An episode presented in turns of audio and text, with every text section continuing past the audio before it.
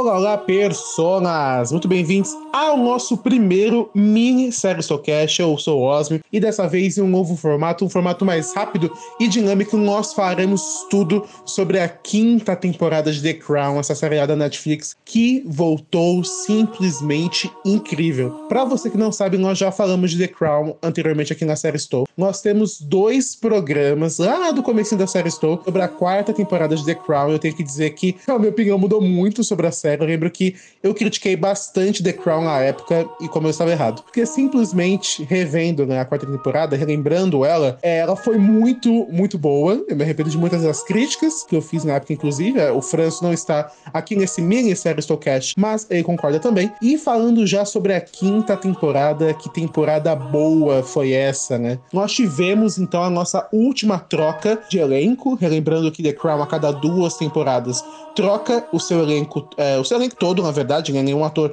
continua entre as fases por conta das questões temporais, eles vão então mudando. Primeiro, então, nós tivemos como rainha a Chloe Foy, então tivemos a, a, a é, Ladra de Oscars, né? Olivia Colman, e agora fechando a sequência de rainhas, a Imelda Staunton, mas também todo o restante do elenco mudou. E esse é um tópico muito é, presente nos debates de The Crown sempre, né? Que eu até me lembro quando é, mudou pela primeira vez o elenco, da segunda para a terceira temporada, houve muita preocupação se esse novo elenco estaria altura do que foram as primeiras temporadas de The Crown. E com certeza eu acho que sim, acho que foram excelentes atuações. E já falando sobre a quinta temporada, né, que nós tivemos então a saída de, é, Olivia, de Olivia Colman, Tobias Menzies, Emma Corrin, Josh O'Connor e a chegada desse pessoal todo, né, eu nem senti, nem passou pela minha cabeça, assim, algum problema ou alguma implicação referente à chegada desse novo elenco. Pra mim, todos muito, muito bem no papel, e especialmente, né, as figuras principais, então Imelda Stoughton, além da Imelda Stoughton, Elizabeth Debicki também, né? O Jonathan Price. Eu gostei muito, muito mesmo da atuação deles nessa temporada. Para mim foi uma sequência assim natural. Eu não senti assim nenhuma discrepância, particularmente da Elizabeth Debicki. Foi a atuação que não sei se é a que eu mais gostei, mas vendo como era a Princesa Diana, né? Foi para mim a mais fiel sinceramente. Os trejeitos dela estavam ali, os olhares, a postura, para mim, até mais do que a Emma Corrin trouxe. É, a Elizabeth Debicki trouxe agora nessa quinta temporada de The Crown, então eu gostei muito de todas as atuações, em especial esse detalhe da atuação dela, mas para mim todo o elenco é, esse, no, esse novo e último elenco, né? Agora dessa fase mais madura da série, foi muito, muito bom. Mas falando então um pouquinho sobre a trama, né? Nós vimos que essa temporada ela teve um tema muito claro. Para mim também foi a temporada onde o tema foi o mais claro, né? Referente ao a que é, perspectiva queria ser passada, né? Que perspectiva o Peter Morgan queria trazer para The Crown, né? As primeiras temporadas, acredito as três primeiras, elas não tinham essa característica característica, né, de você ter um tema que gira em torno da temporada. A quarta temporada, como foi muito baseada na era Thatcher, né? A Margaret Thatcher, a Gillian Anderson, ela. Não a Gillian Anderson, mas a Margaret Thatcher da vida real. Ficou 15 anos no poder lá no Reino Unido, então a temporada inteira foi baseada na era Thatcher, né? E nesse caso, da quinta temporada, o tema foi, é muito fortemente, uma questão que já vem sendo tratada há muito tempo, né? É, abordada há muito tempo, que é a família real está ficando para trás, né? Esse, é, isso já é comentado, acho que desde a primeira ou desde a segunda temporada, que é, enquanto o mundo avança, a realeza está retro, é, ficando no passado, né? Presa aos seus costumes é, pré-guerra, aos seus costumes até vitorianos, como foi falado nessa temporada. E o simbolismo maior foi em torno ali do iate real Britânia, que nós tivemos mais uma participação da Claire Foy, né? Uma participação especial. Lembrando que na quarta temporada ela fez uma participação especial, ela voltou agora na quinta talvez esse seja mais um M garantido para ela, é bem provável. Que é, esse simbolismo, né? Essa, é, essa temporada teve muitas metáforas. Tem um momento até que a Elizabeth ela brinca com isso, né? Fala, ah, até essa TV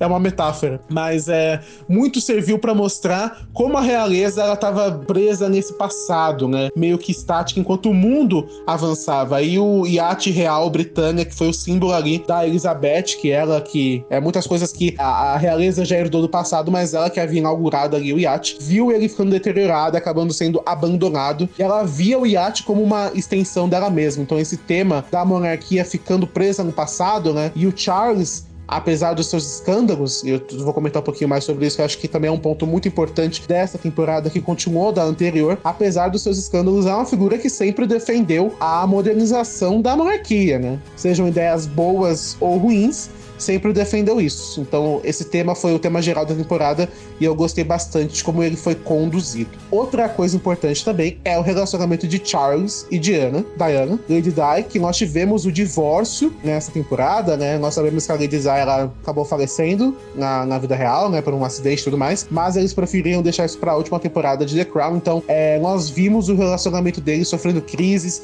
se deteriorando, aquela ligação complicadíssima do Charles com a Camila Parker Bowles até o episódio 9, Casal 31, que é sobre o divórcio deles, né? Temos aquela cena, inclusive, quando o Charles vai visitar ela, que foi também um show de atuação ali, para mim também. Foi muito, muito boa. Mas, é, assim como essa questão da, do, da monarquia sendo ficando presa no passado, o relacionamento dos dois, o casamento dos dois, foi um tema recorrente também. Outra coisa que eu gostaria de comentar são os episódios que eu mais gostei, porque uma coisa que The Crown faz muito bem, além de dessas questões maiores, né, dessas narrativas que giram em torno da temporada toda, são episódios, eu diria quase que episódicos, né? Porque uma coisa que o Peter Morgan faz bastante em The Crown é você pegar um recorte ali do período que se relaciona com os outros, é claro, mas também foca em uma questão só. É, The Crown faz muito isso algumas vezes até questões do passado que vão se linkar depois com a questão do presente, né? Então, nós tivemos mais um episódio focado no Príncipe Philip, que foi o episódio 2, o sistema. O episódio Mou Mou, ele focou muito ali na família Al-Fayed, né, do Mohammed Al-Fayed, um episódio de passado sobre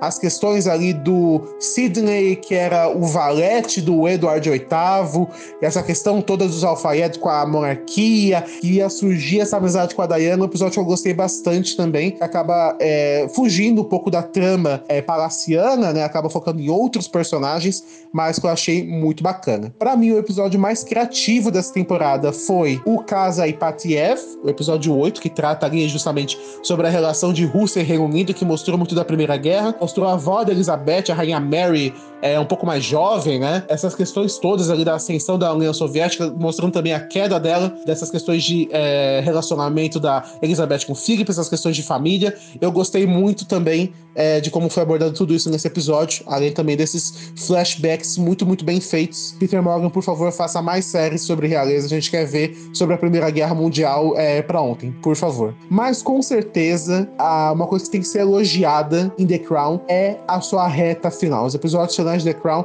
eles são sempre muito, muito bons. E ali, depois do episódio 8 em seguinte, né? Que tem a questão ali da entrevista da Diana e tudo mais, o divórcio, etc e tal, são uma aceleração no ritmo. Não que eu acho que a série estava com um problema de ritmo, que ela estava lenta. Muita gente comentou isso, mas eu discordo. Eu gostei bastante do ritmo dela. Mas o final ele vai se intensificando, né? E eu achei isso muito bacana. Até a questão ali final, que é da, de Hong Kong saindo do domínio da, da família real britânica, né? Que mostra aí realmente essa questão do passado muito aplicada. Mas de forma geral, eu gostei muito dessa quinta temporada de The Crown. Já estou ansioso para a sexta e última temporada, que vai ser é, perreiro, vai ser perrengue, vai ser é, babado forte, que tem muita coisa para acontecer ainda, né? Obviamente não vai até os dias atuais, mas tem muita coisa no passado para acontecer ainda. Mas de forma geral, eu gostei muito, muito mesmo. A série para mim ela continua muito boa, cada vez melhor em alguns aspectos. Mas você também gostou dessa quinta temporada de The Crown? O que você mais gostou? Se você estiver no YouTube, pode deixar o seu comentário, mas se estiver nos escutando na plataforma de áudio, nós temos o nosso e-mail, seriestou.gmail.com e também estamos em diversas redes sociais. De forma geral, foi isso e você deveria estar maratonando.